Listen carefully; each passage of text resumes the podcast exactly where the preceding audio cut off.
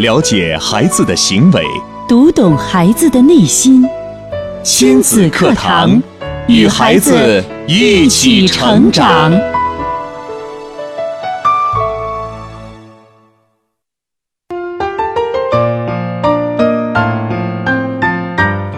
听亲子课堂，做智慧父母。欢迎大家锁定频率，收听我省首档以心理学为基础的亲子教育节目《亲子课堂》。我是主持人博文。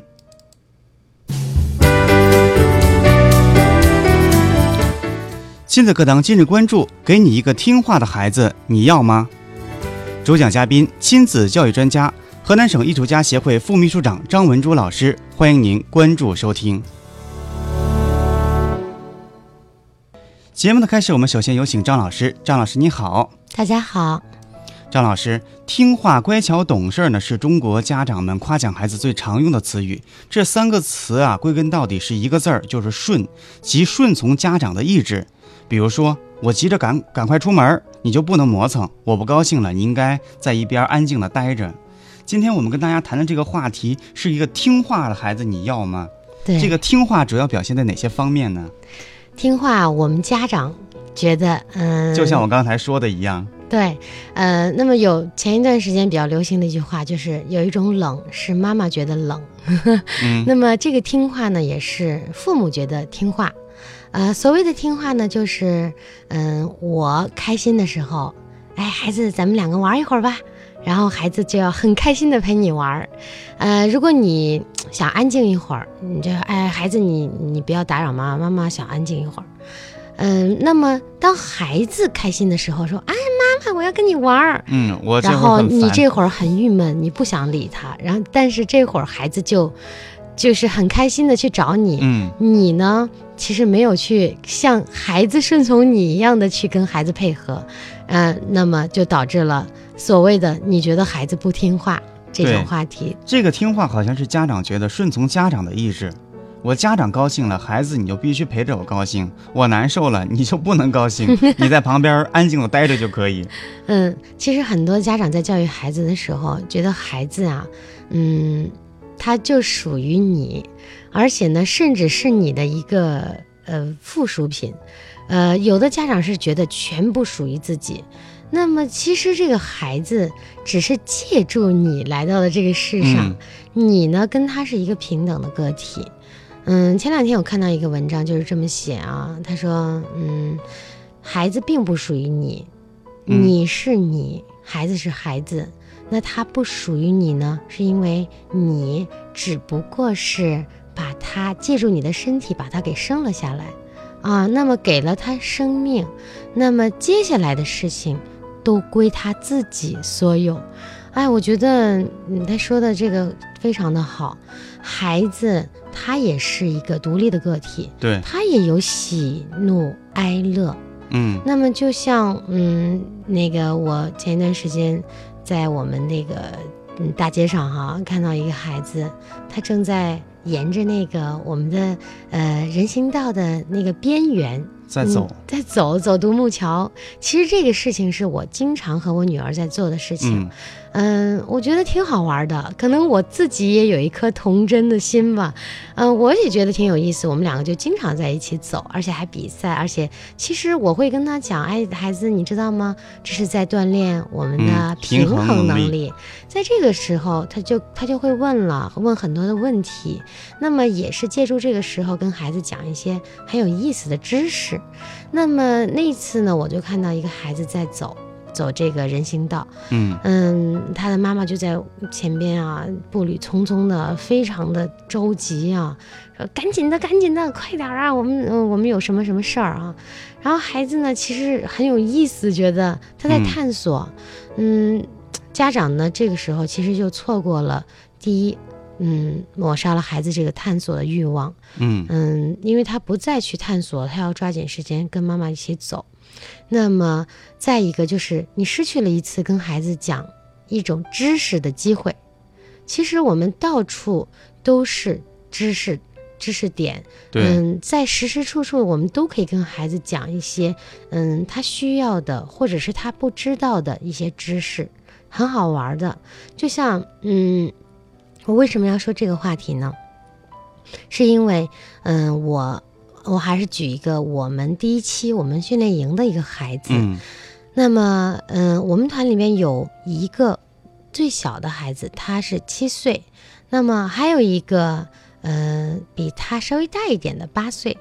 他们两个人呢，是我们团里边，在我们在给家长，我们会给家长有一个回信哈，在回信的时候，这两个孩子是让我们其实印象是最深刻的。为什么呢？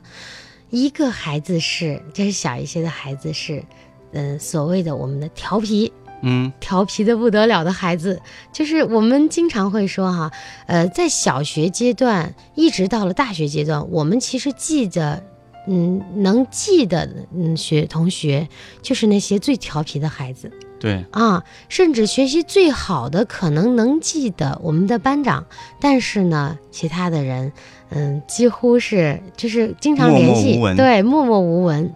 那么这两个孩子呢，嗯，有两个明显的对比啊，一个是特别调皮，嗯。嗯，甚至是把我们全，嗯就是有一天我们在在草原上玩儿哈，嗯，在做做一个呃训练，然后呢，这个孩子呢，哎，就在我们做完训练的这个间隙间隙的时候，呃，休息嘛，休息他就觉得，哎哎，这有个河挺好玩的，然后把我们所有团员的杯子、鞋子、什么呃那个水杯全部扔进了那个河里。哇，那不就冲走了？对，等我们又就开始玩有那个呃训训那个玩那个游戏的时候，哎，说哎这这这有的孩子说老师我的鞋找不到了，呃老师我的手表找不到了，老师我的杯子找不到了。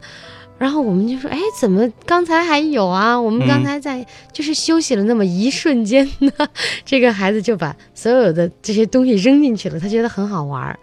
嗯，后来呢，我们这些随行的教练老师呢，就下河去捞啊。呃，这个时候其他的小团员啊，也有的下河捞，哎，他们觉得很好玩儿。这个那扔下去这个东西的孩子，他甚至觉得更有意思了。哎，原来这么有意思大家都下 对对，这边我们捡上来，他又扔下去。然后这个时候呢，你就觉得，哎，其实这个孩子呢，他就是所谓的不听话的孩子，嗯家长觉得哎调皮的、顽皮的孩子。其实这种孩子呢，他很聪明的，他对思想很很灵活的，哎，他会不断的去探索，不断的去就是去做出一些你想象不到的事情。其实这种孩子呢，你经常的正确的去引导他，他一定会走上一个哎他自己属于他自己的道路。那么我们说，但是我觉得这个孩子的环境不一样，因为张老师懂得孩子的心理。嗯，如果是换做另外一个家长，或者说换做他的爸爸妈妈，看到他把别人孩子的水杯、鞋子扔到河里面之后，肯定是很恼火的。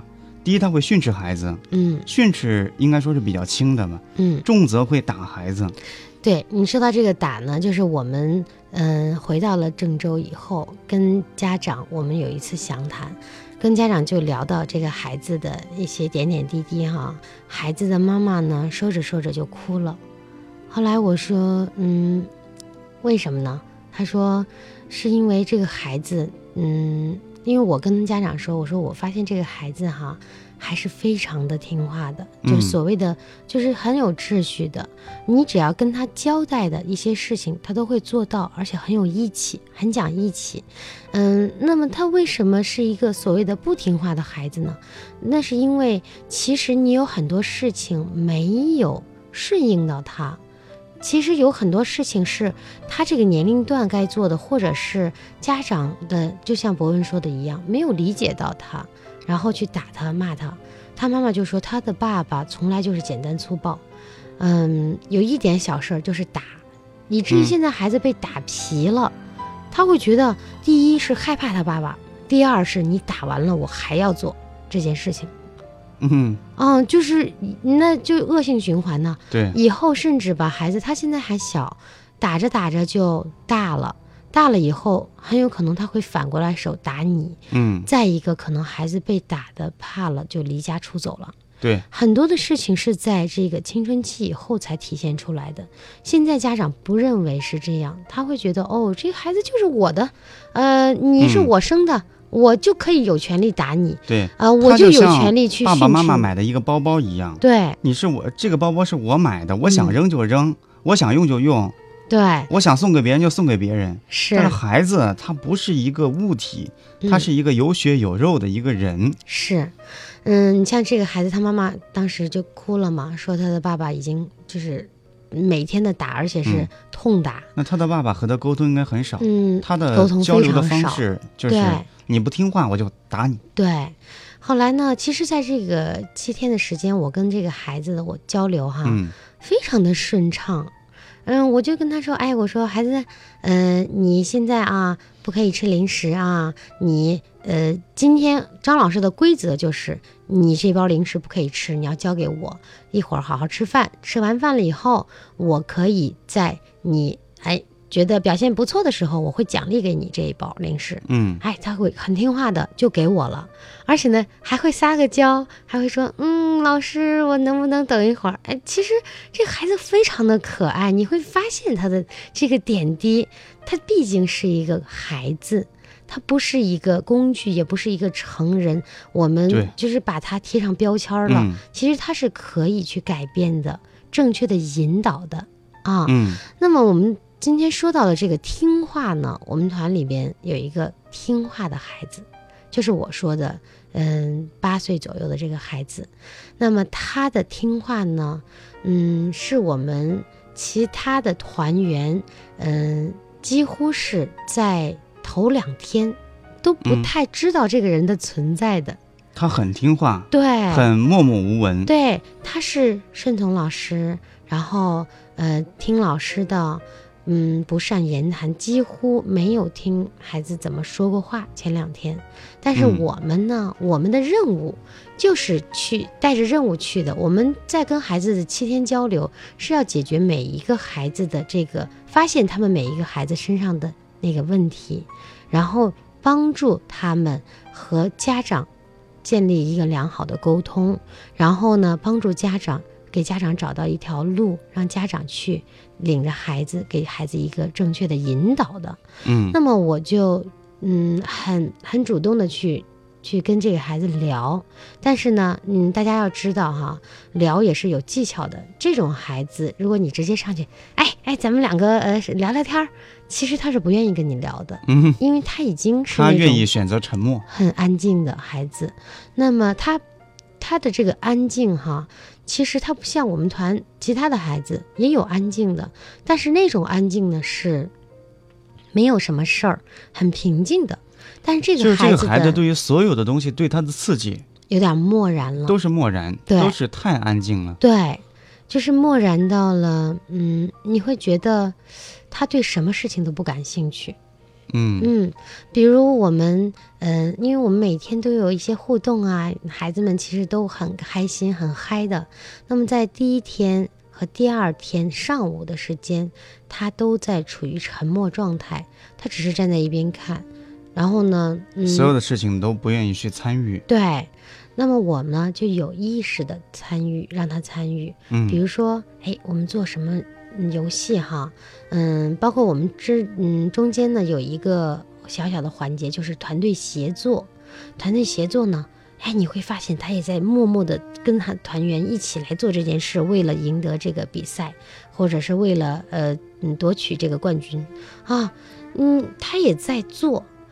但是呢，哎，我会跟他说，哎，你们发现没有，今天你们团的这个小宝贝非常的棒啊，很嗯努力，嗯，跟你们一起协作，哎，有没有进步呀？是不是比昨天有进步呀？今天，嗯，他很就是很很主动的跟你们一起协作，啊，那这个八岁的宝宝应该说是越来越有自信的。对他听到了以后，他会觉得，哎，其实他对你是有一些好感了，嗯但是我不能主动的去跟他就是说一些什么，我我会旁敲侧击，包括晚上去查查房间的时候，我会主动的到他们房间说，哎，你们几个怎么样啊？哎，玩的怎么样啊？啊、那个该是该收拾了，该休息了。呃，谁负责呃打扫卫生啊？谁来负责叠被子呀？啊，怎么样啊？这个任务交给了这个宝宝了没有啊？啊，嗯他们都会主动的哦，知道张老师引导哦，给他交代点任务，让他去做一些什么，他才会融入到我们这个集体里边。那么到了后边的第基本上第二天下午就开始协作了嘛。嗯第三天我们去呃野炊野炊的时候，那么他就是主动的去帮助。哎，我我干点这个，我干点那个，但是他不说，对他不是那种很兴奋的孩子，他是一个比较安静的，对，害怕和别人沟通和合作的。嗯但是经过张老师的鼓励之后，这个孩子站了出来，嗯，他开始变得有担当、有责任心了，是就变了，变了一个样子了。，对你像这个孩子呢，他是属于嗯。他不是那种很激动的，我现在就要马上去，嗯，就是站出来。张老师，我要做什么？嗯没有，我会说，哎，谁去找柴火？谁去削土豆？我只要说到谁去，你能看到这个孩子马上就要去，马上就会去做这件事情。但是他不会告诉你，张老师我去，他默默的就去了。去了一会儿，哎，拿回来很大一捆柴火，呃，然后嗯土豆也削好了，然后放在那个盆子里，啊，你会发现，哎这是，一个特别听话的，这个孩子执行力应该说也很，强。非常的好。嗯那么给我们的嗯惊喜是什么呢？到了就是这几天的这个磨合，嗯，到了最后他会主动的笑着跟我聊天儿，嗯啊、然后我会问他，哎，你要不要给妈妈打个电话呀？你带电话了吗？没有，嗯、因为我每天晚上都会去，呃，一天了哈，我说你们谁要给爸爸妈妈打电话，呃，用张老师电话打，然后我就问他，你要不要给妈妈打个电话？因为他在第一天晚上，嗯、因为嗯我们一天的旅途劳顿哈，到了以后分组。他就他就说我有点想家了，但是他没他不是那种表达哈，就是他的那个寝室的嗯小同伴说老师，嗯，他说他有点想家了，然后我没有去故意的去强调这个事情，然后就跟他们说点好玩的事儿、开心的事儿，然后我就睡了。睡了以后，第二天就进入我们的活动了。那他嗯孩子嘛，玩了一天，当然很高兴了。嗯，每天呢，我就会问他你要不要打个电话。嗯，他一开始说嗯不用了，后来呢，我还是鼓励他，我说给妈妈打一个电话吧，说一说你在这儿的情况，说说你在这儿都干了什么啊，你都是怎么做的。然后呢，给他拨通了以后，他跟妈妈就哎很但是也聊得很开心对，不像前两天那样了，会很开心，然后会告诉妈妈我这两天干什么了，然后我我呢也会跟家长沟通一下，哎，说一下，呃，孩子都有什么样的情况啊，我们怎么去引导他呀？哦，那就放心了，放心了以后挂掉电话，孩子很开心的，就是感觉很安慰的睡睡嗯去了，睡觉了，嗯，那么。到了最后一天，给我们最大的惊喜，甚至是我做梦都不会想到的。这个孩子，我们有一个优势展演，这个孩子主动第一个报的名。哇，那么这种转变太大了。对，第一个报的名，我以为他要，嗯，因为中间我们这中间还有一个少年演讲家的一个、嗯一个训练，那么陆岩老师给他们讲的，哎，我怎么站在台上克服一些心理困难，我怎么跟大家侃侃而谈什么？我以为他是经过训练，他想去展示一下对，展示一下，讲点什么。后来你猜猜他报的第一个节目是什么？什么猜猜。朗诵吗？原来这个孩子报的是街舞，哇，哇，她会跳街舞啊！这么一个文静的小女孩儿，男孩儿是个男孩儿男孩儿，男孩却选择了这么劲爆的一种方式来展现自我。对对，他居然跳舞。因为我呢，在这几天一直忙的是大家的这个，我在观察孩子，跟孩子谈心，每一个孩子的生活起居，嗯我们也也在照顾。嗯，展演的这个事儿呢，是交给了另外的两个，一个教练和一个老师，包括陆老师他们在做这个事儿。后来呢，哎，我呢到最后一天，我就在坐坐在那儿看节目。第一个节目，当他们报完幕以后，哇，大家都说，哎，他怎么他会跳舞吗？然后所有的人后来嘛，嗯，结束了以后，我们再说，其实我们以为，即使这个孩子报了跳舞，他也只是在旁边做陪衬的一个孩子，因为没想到跟他报跳舞的还有一个孩子，他们两个都是街舞。那么最后结果怎么样？难道他变成主角了吗？真的，他跳的舞蹈轰动了全场，变成甚至我们整个 整个就是那个、嗯我们在草原上住嘛，就是开就是在窗户上就能看到整片草原。嗯呃，其实它是一个嗯、独门独院的就有有一个院子，然后整个连外边的人都趴在我们那个院子的门上在看他来看他跳舞跳舞。哇，我们觉得这个孩子真的太棒了，怎么能有这么大的能量？他的小宇宙爆发了。嗯，你会觉得他前两天是那样安静的，然后慢慢慢慢的跟我们融入，但是你最后一天看到他的是这样的展示，哇、我们当时都给他就是这鼓掌啊，欢呼呀。难道这个孩子是双子座，一边是安静的，一边是那么火爆的？就是我们今天说到这个话题，家长想把他打造成一个听话的孩子，嗯，然后让孩子抹杀了孩子很多很多的，其实他的小宇宙啊一直没有爆发，在他的内心，家长也送他去跳舞，他的家长跟我说了，后来我们聊嘛，家长说，哎，其实你看我平时让他在人前人后表演，他都不表演，嗯，而且呢，他说，嗯，从来我让他表演的时候，他都说我不想，嗯，我不愿意，这有什么表演的？然后去学的时候呢，家长也不知道到底孩子学到了没有，学的怎么样。嗯，其殊不知，我们我们所有的人都很佩服他呀。我们觉得，哇，这样的孩子那么安静，突然间跳舞跳的节奏感很强，而且他跳的是机器人舞，嗯那个那个力度不是一般人能跳成的。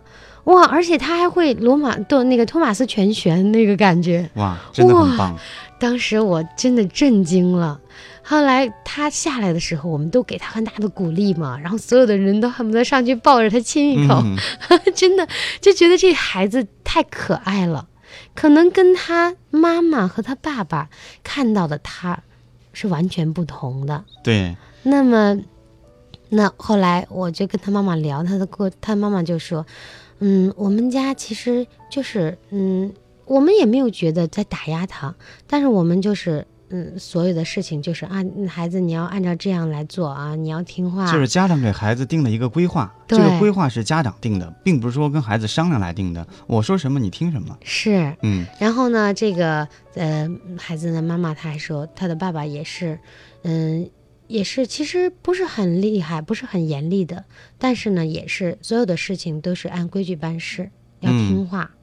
嗯、这个孩子呢，就一步一步的变成了我们之前见到的那个样子。对，但是我相信，他这次训练营其实给他带来的，嗯，收获是非常大的。那么他呢，可以说在他人生当中，嗯，应该有一个很深刻的记忆。对，这对于这个孩子而言是一种非常深刻的一个体验。听完嗯张老师刚才讲的两个孩子，一个是不听话的孩子，一个是非常听话的孩子，在这里，我有一个两个问题想特别问一下家长。第一个问题，您有没有像张老师一样观察过您的孩子？这点是非常重要的。我们每天在听节目，您有没有静下心来陪着孩子玩一玩？从另外一种角度跳脱出来，你现在这种思维模式来看看你的孩子，你可以把他当成一个，这是别人家的孩子，我看看他，我能不能发现他的优点所在？嗯第二点，在你心中，对于这个听话的孩子，您的这个理解是什么样子？你想让孩子怎么样听话？嗯也欢迎大家通过两种方式和我们节目取得互动。您可以登录新浪微博，搜索“迪兰路言亲子课堂”，在置顶微博下跟帖留言，或者您可以登录微信，搜索“亲子百科一二三”。亲子百科是汉语拼音的全拼，一二三是阿拉伯数字。在一段广告之后，我们接着回来。了解孩子的行为，读懂孩子的内心，亲子课堂，与孩子一起成长。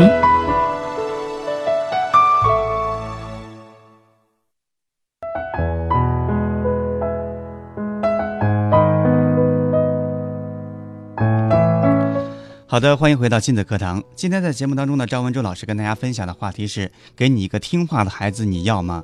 刚才张老师给大家举了两个例子，一个是特别特别听话的孩子，一个是有点调皮的孩子。但是这两个孩子呢，经过张老师一个星期的夏令营改变之后，都发生了一些质的改变，他们的优势好像被我们发现了。嗯，那么你看哈，嗯、我我的感觉，如果我们这两个孩子，嗯，我们的家长身边可能也有这样的孩子，嗯呃，有的家长就在想，哎，听了节目以后，哎，我也想改变改变孩子，那我接下来怎么去改变呢？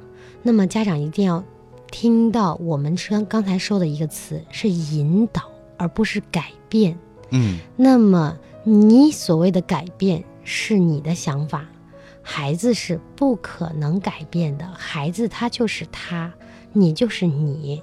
他呢，就像一个呃，我们出厂了，它的说明书就是这样，它的商标就是这样，它的它的功能就是这样。嗯，那么我们不可能去改变它。对，啊，所以说不要想着去改变你的孩子，而是先要想着怎么去引导孩子，嗯，这个是非常重要的。改变是家长的这个意志，对这个意识呢，如果说变成引导孩子的话，他会让孩子朝着好的方向去发展。对，我觉得每个孩子都是不同的，它是一个草莓，它就有它的酸甜；它是一个西瓜，它就有它的大；对，它是一个冬瓜，它就有冬瓜的这个样子。嗯，所以说，我们没有必要说通过外在的一些意志去改变它。对你想把草莓养成像西瓜一样大，这需要经过很长很长的一个时间，基因基因改变。对，我们是需要去引导，引导孩子了以后，孩子会有什么样的变化呢？不是改变，而是变化。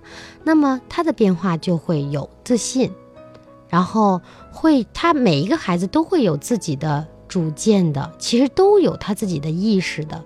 只不过我们的家长为了让他听话，就嗯抹杀了孩子的这些东西。其实孩子在内心当中是有的，我们只不过是去挖掘，不是去发明，而是去发现，去挖掘它。嗯，发现他身上的一些优势。我们为什么说叫发现优势之旅？其实我们所有的家长，你都不可能去啊！我现在就要改变他什么什么，我现在就要呃让他发明个什么什么什么，那不是。我们要让孩子引导、顺应，甚至是到最后让他嗯把自己的意识、把自己的主见表达出来。嗯，啊，那么就像所有的孩子，他可能嗯都是生下来都是一样的，对，都是纯净无比的，都是一张白纸，就看我们家长怎么写了，怎么往嗯这张白纸上去写字。那么一开始你就写的乱七八糟的，那么或者是你写的很脏，然后你再擦，你的这张纸已经擦的很烂了，然后写的很乱了，我们就没有办法再往上去添什么东西了。我们这张纸白纸，可能我们看到别人家，哎，你看他们家那张纸怎么那么白呀、哎，工工整整的。那么你要考虑你，你当时在往这张纸上写字的时候是怎么写的？对，别人家长是怎么写的，嗯你是怎么样来写的？对，所以呢，甚至是你看哈，我们嗯、其实我们的呃训练营里面还有一些孩子是这样的，那有那么一两个是家长就觉得，哎，我们孩子其实很很棒，第一呢，学习很好。学习在班上几乎全年级都是名列前茅的，那么呃那个嗯、他的优势很明显呐、那个学习好呀，以后不愁找工作。然后我就在想，嗯，那么就像我刚才节目最开始说的一样，我们经常性的会记得住我们班上最调皮的那个孩子、嗯，和可能学习好的孩子。最好的那个孩子，但是你会发现，真正的在这个呃学习好的这个人群当中，哈，呃出人头地的，其实不是说非常的多，或者是百分之百啊。那也就是说，很多这样的孩子，家长也是认为，哎，你看我的孩子学习好，呃，名列前茅。高枕无忧了，没问题了，其他的都不是问题。学习好就是万能的吗？对，其实他不知道这个问题出在哪儿，啊，说哎，我们的孩子，嗯嗯，非常好。我说非常好，我们这个嗯是要鼓励的、啊，我们眼中的孩子肯定要看到他的好的一面。但是呢，家长有的时候会以学习来衡量，他会嗯觉得这个孩子学习好，那我看着他哪儿都是好的。那改天要是学习感就是全班倒数第一，那不行了，天就翻了，那家就掀了。那么，有的时候孩子也会有，他会有感觉的呀。你嗯，家长，嗯，每每跟别人说起来，我孩子特别的好，学习特别的好。你所谓的特别的好，你的潜台词是学习特别的好。那么很多孩子就是哦，我学习好，反正我我嗯这就是玩儿吧。然后我除了学习，我就是呃干我自己想干的事儿，然后家务活不会，嗯，人际关系没有，嗯、就是自理能力什么都没有，就是完全是一个学习的机器了。嗯，那家长就会觉得他会觉得很好。对，那我们呢因为？这是我的意志啊。对，我们会会发现哦，这个孩子其实他是需要把其他方面的，这只是一个生存的能力，把他给重新的找回来，而不是说我们要去哎给这个孩子多添一些什么样的优势，不是的。他本身学习好是优势，那么他学习好了以后，他其实他的目标是什么呢？他以后上完清华也好，北大也好，上了高等学府也好，他的目标是什么？他以后到底要做一个什么样的人？他要做什么样的工作呢？嗯，他要以后朝着哪一方向发展呢？其实很多孩子是不知道，他只是知道我学习很好，我就是朝着我第一名，我就是要把老师说的这些东西都学会就完了。那么你会发现，他把老师的东西学会了，那么他有没有可能创新呢？对，他有没有可能他他其他方面的能力都没有，嗯，他只是哦照本宣科，只是哦嗯题海战术考试考试的机器而已啊。家长呢有的时候看不到这一点，他会觉得很欣喜。哎，我的孩子真棒啊！你看看，啊，或者是有的家长他在羡慕别人家孩子的时候，也是只看到那一点。你看看他们家孩子，哎呀，每次都名列前茅呀，学习真好呀，然后从心里边发出来对那种孩子的喜爱，嗯是其实你不是喜爱这个孩子，你是喜爱那个学习成绩。然后呢，自己家的孩子就觉得哎一无是处。其实你没有看到你们家孩子可能正在拖地，正在刷碗，正在自己给自己洗袜子。对。那么这是他的一种能力，对他的能力会比别的孩子会强更多，对，或者说他会发现一种新的一种能力。我记得前不久我在看一本书，上面就写到了，说照相机发明出来之后，很多画家他会失业了。有很多人都说画家都失业了，因为照相机照出来的人呢，比画家画的人会更像。他没有发现，未来还会出现更多的一些艺术家，抽象派的毕加索之类的，那画的那个画会比以前更加漂亮、更加美。油画也发明出来了，对嗯，又发明出来不一样的一种风格。我觉得每个孩子他都应该有他自己的一个风格。嗯，那么刚才我们说到的这种孩子，也是听话的孩子的范畴之一。嗯，就是他听话，他很听话，学习很好。我听老师的话，我听家长的话，然后呢，然后就没有然后了。那么就像一个，嗯，就是有一个机构他在做一个调查，中国的孩子送到国外去，国外的孩子送到中国来，就是交换生。嗯那么你会发现，国外的孩子上课，他会非常积极的起来问老师问题，即使老师讲的这个问题可能答案已经定了。比如说，我们举一个很简单的例子，我们很也有很多笑话啊，就说一加一等于几。后来我们这个就是延展了很多的事情。嗯那么一加一等于几？老师会在黑板上写等于二。那么国外的孩子可能这回就会起来说：“哎，老师，我觉得一加一不等于二。”那么老师就会觉得很诧异。嗯中国的孩子，中国的老师其实也是被这么多年的思想禁锢哈，也是很顺从、很听、很听话，很就是甚至是，其实他们这种听话也是表现出来的，就是所有的事情就是这么做的。对，啊，那么一加一等于二，嗯，为什么就不等于二呢？这孩子怎么起来给我提这个问题？哎嗯，，这真是不听话，哎，真是坏学生，怎么这样啊？捣蛋，啊，对你那个跟着写就行了啊，一加一等于二，记住啊，回家背背这个呃口诀表。然后这个孩子呢，这个时候就可能被打击了，哦，因为他的探索在哪儿呢？